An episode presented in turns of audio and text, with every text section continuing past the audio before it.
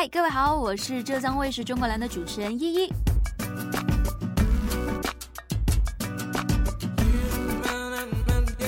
今天我要和各位分享一个我的小小梦想。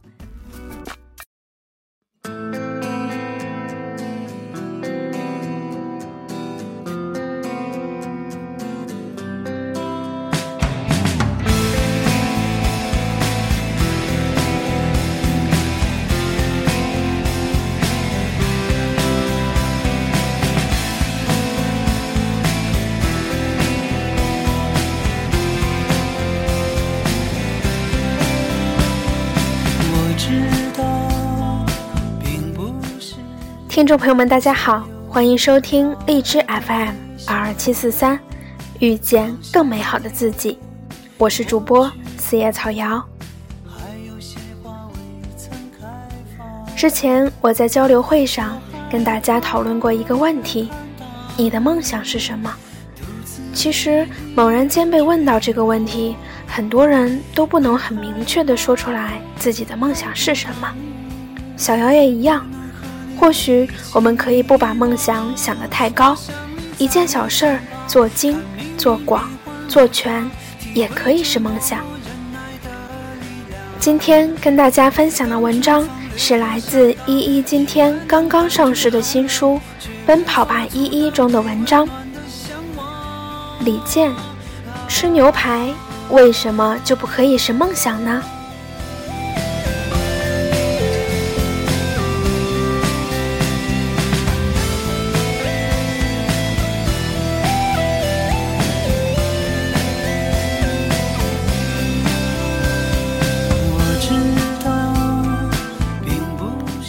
我有没有说过，我曾经有过很多的梦想？小时候，我最想当拥有特异功能的女超人，去行侠仗义，拯救世界。后来，我发现超人不管是不是本命年，都必须把红内裤外穿，这实在不符合我的审美习惯。又发现自己的小宇宙也不够强大，至今为止都没能练成轻功飞檐走壁。伟人耿直不屈，却惹来一身争议，超人梦就渐渐熄灭了。刚进大学，我的梦想是吃遍天下美食，玩遍世上所有好玩的东西，找个情投意合的白马王子，过上没羞没臊的幸福生活。后来，我与这个梦想在残酷的现实中越来越远，美食没空去吃。美景没时间去赏，情投意合的白马王子不知道在哪儿迷路了，没羞没臊的幸福生活被忙碌的工作挤到了墙角。工作后，我又有了一个新的梦想：给爸爸买一辆车，让他想去哪儿就去哪儿；给妈妈办一张银行卡，让他想怎么刷就怎么刷。能用钱解决的问题都不是问题。这是我第一个实现了的梦想，倒不是说我挣钱有多么多，而是爸爸妈妈更愿意节俭过日子。以他们现在的生活标准，他们的工资就足够他们不再为钱烦恼。后来的后来，我的工作排得越来越满，总觉得生活就是一次次的赶飞机，一天天的化妆、卸妆、再化妆、再卸妆。还有一季季的做节目，忙到回家倒好像是住酒店，忙得睡个懒觉都变成一件奢侈的事情，忙得没有时间做梦。哎呀，这样说的会不会显得我太不低调了？好像我是大鹏老师似的。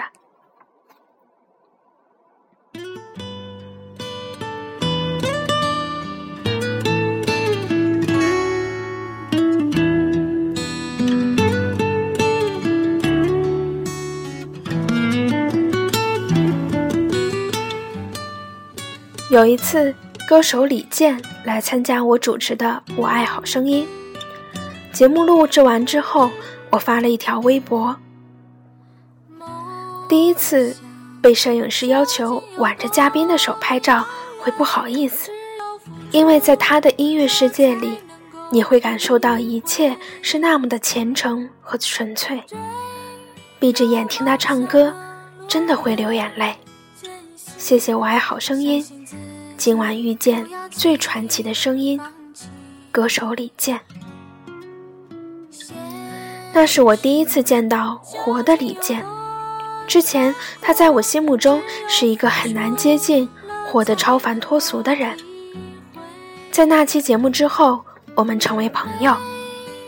有些人就是有种奇怪的气场，虽然他很亲切，他的才华和他的纯粹，却让人不由自主的仰视。我本以为自己只能跟大鹏这样的人交往。结果一不小心跟高冷男神做了朋友，这真是万万没想到。朋友用网上流传的一句话来评价李健：真正的天才都低调，真正的大神都不叫。一首传奇让李健红遍大江南北，却很少有人注意他之前十年的默默积累和对音乐的付出。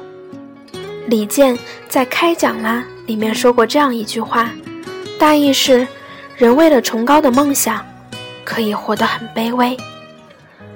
当时我还感觉很庆幸，因为我觉得自己还没有资格享受这种痛苦。后来午夜梦回，越想越觉得心凉，我竟然没有什么拿得出手的梦想，如当头棒喝。我终于知道了自己心里有时候会感觉空空落落的根本原因是什么。我没有梦想。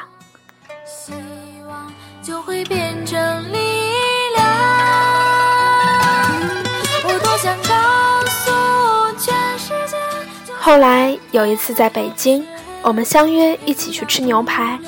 那天他哼唱了一段旋律，我惊为天曲。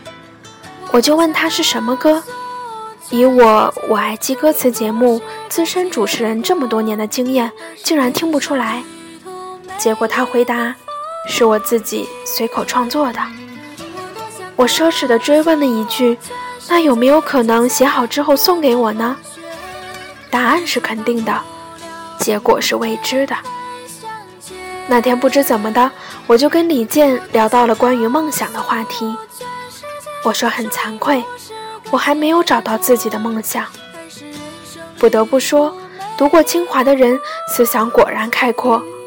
看我对美食这么痴迷，李健说：“既然你这么爱吃牛排，却没有时间，你不如把吃遍世界各地美味牛排作为你的梦想啊！梦想不分大小，没有高低贵贱，只要你想实现的，就是你的梦想。”茅塞顿开，有没有？对呀，当女神可以是梦想，吃牛排为什么就不可以是梦想呢？二零一三年去湖南卫视录《天天向上》，我又一次见到了汪涵哥。每次跟涵哥交流，我都能学到新的东西，都能看到他智慧的闪光。涵哥比在电视上看上去更可爱。更值得尊敬。他推荐我读冯友兰的《中国哲学史》。张亚东老师也是一个看上去很清高，实际上非常亲切的人。能做他的朋友，我感到非常荣幸。要知道，在这个圈子里，一个人想既不主旋律又不非主流，是多么不容易啊！他推荐我读《月亮和六便士》。还有朱丹姐，在我刚进浙江卫视之初，他就推荐给我两本书。原来你并非不快乐和生命不能承受之轻。有一次，我特别纳闷的跟华少哥聊起这件事儿，为什么大家都喜欢推荐书给我读呢？华少哥动情而认真的对我说：“这是大家都发现了一个真相，而又不好意思直说，只好以这种方式来委婉的告诉你。”我说什么真相？他说，书中自有黄金屋，人丑就得多读书。好吧，华少哥，你又赢了。所以我的梦想又多了一项，多读书。后来，我的梦想清单中又加入了跑一次马拉松，在影视剧中塑造一个能让人记住的人物，主持一档老少皆宜的节目，带爸爸妈妈出国旅游。如果有可能，再美白一下皮肤就更好了。原来我不是没有梦想，我是有太多梦想。这些年，春晚上过了，戏也拍过了，给动画电影配过音了，节目更是数不清主持了多少场。但是在主持这个行业里，我仍然觉得自己还是一个新人，一个菜鸟。不过，这个菜鸟跟2006年那个刚入行去主持美丽 A 计划的菜鸟有着不一样的心态。改变就像饭量一样，总会在不知不觉中发生。现在的我，再忙再累再委屈，也不会哭了。即使露营到深夜，也能神采奕奕。再也不会在不恰当的场合秒睡到物我两忘。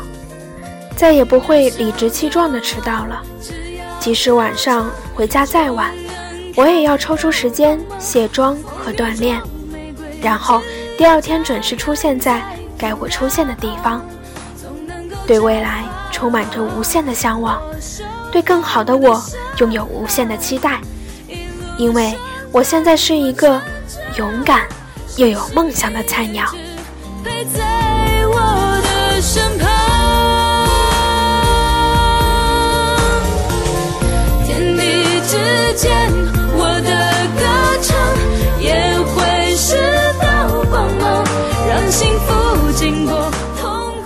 其实跟所有痴迷于跑步的人一样，我喜欢的不仅仅是跑步本身，还有跑步这项活动隐喻着的方向、前进、自我控制和坚持不懈等等含义。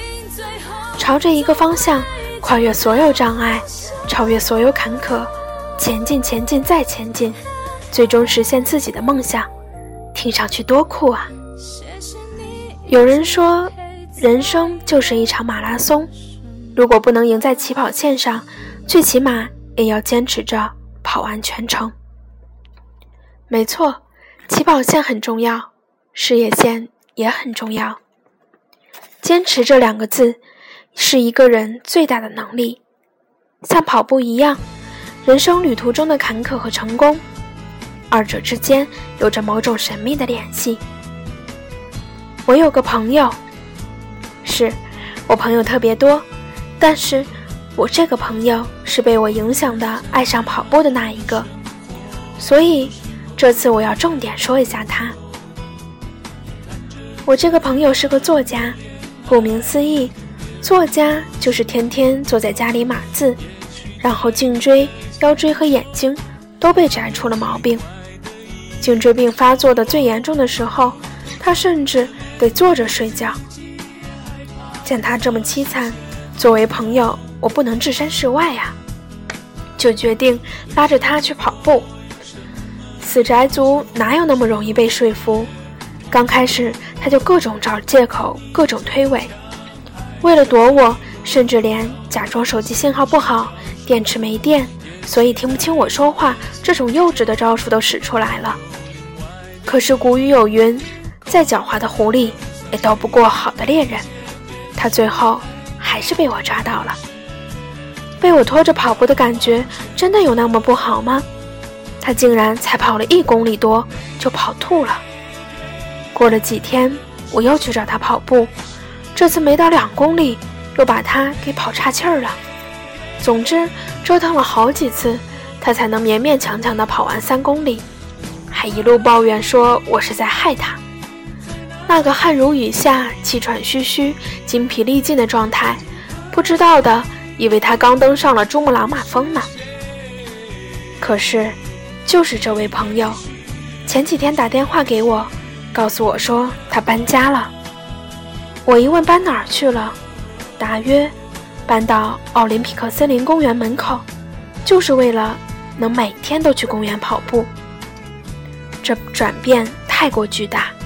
我震惊了，他反而给我介绍说，跑步给他带来了脑筋清楚、体力增强、缓解眼睛疲劳、缓解腰椎、颈椎病痛和瘦身塑形，找回自信等等三大好处，八个进步，把我说的一愣一愣的。我的朋友证明了，只要坚持下去，跑步总会给你带来丰厚的回报。而只要你能感到自己的进步，你就会爱上跑步。这个朋友的事迹证明了一个道理：一个人最后能不能成事儿，就看你当初能不能扛事儿。所以，最后能不能跑到终点，就在于你能不能扛住，坚持完全程。梦想值得被歌颂，朝着你的梦想奔跑吧。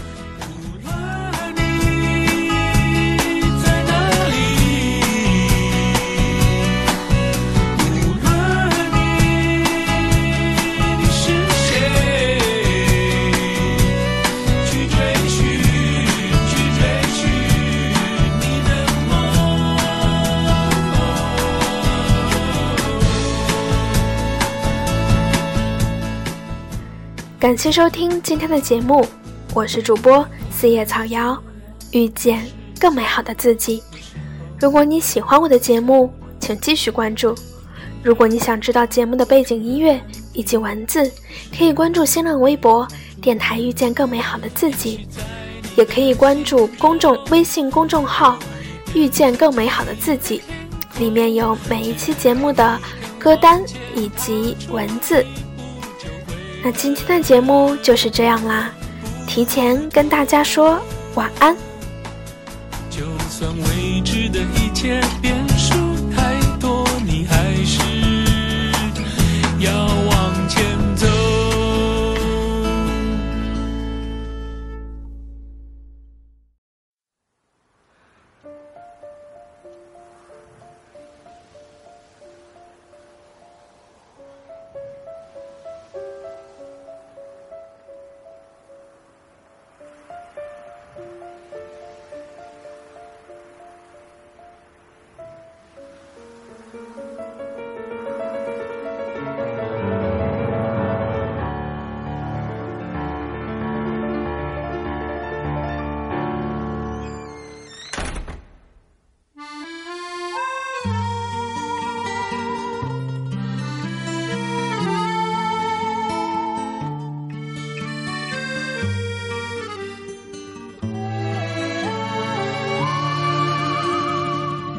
在我的怀里，在你的眼里，那里春风沉醉，那里绿草如茵，月光把爱恋洒满了湖面，两个人的篝火照亮整个。多少年以后，如云般游走，那变幻的脚步让我们难牵手。这一生一世，有多少你我被吞没在月光如水的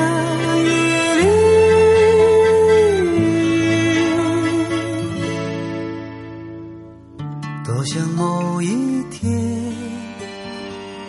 往日又重现，我们流连忘返在贝加尔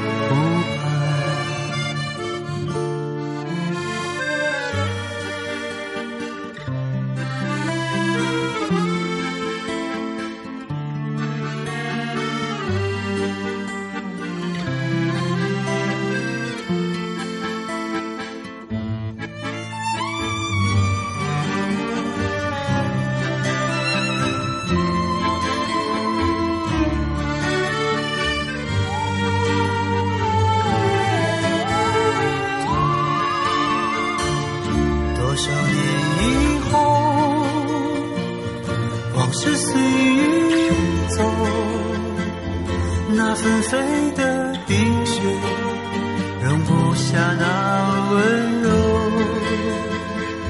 这一生一世，这时间太少，不够证明融化冰雪的深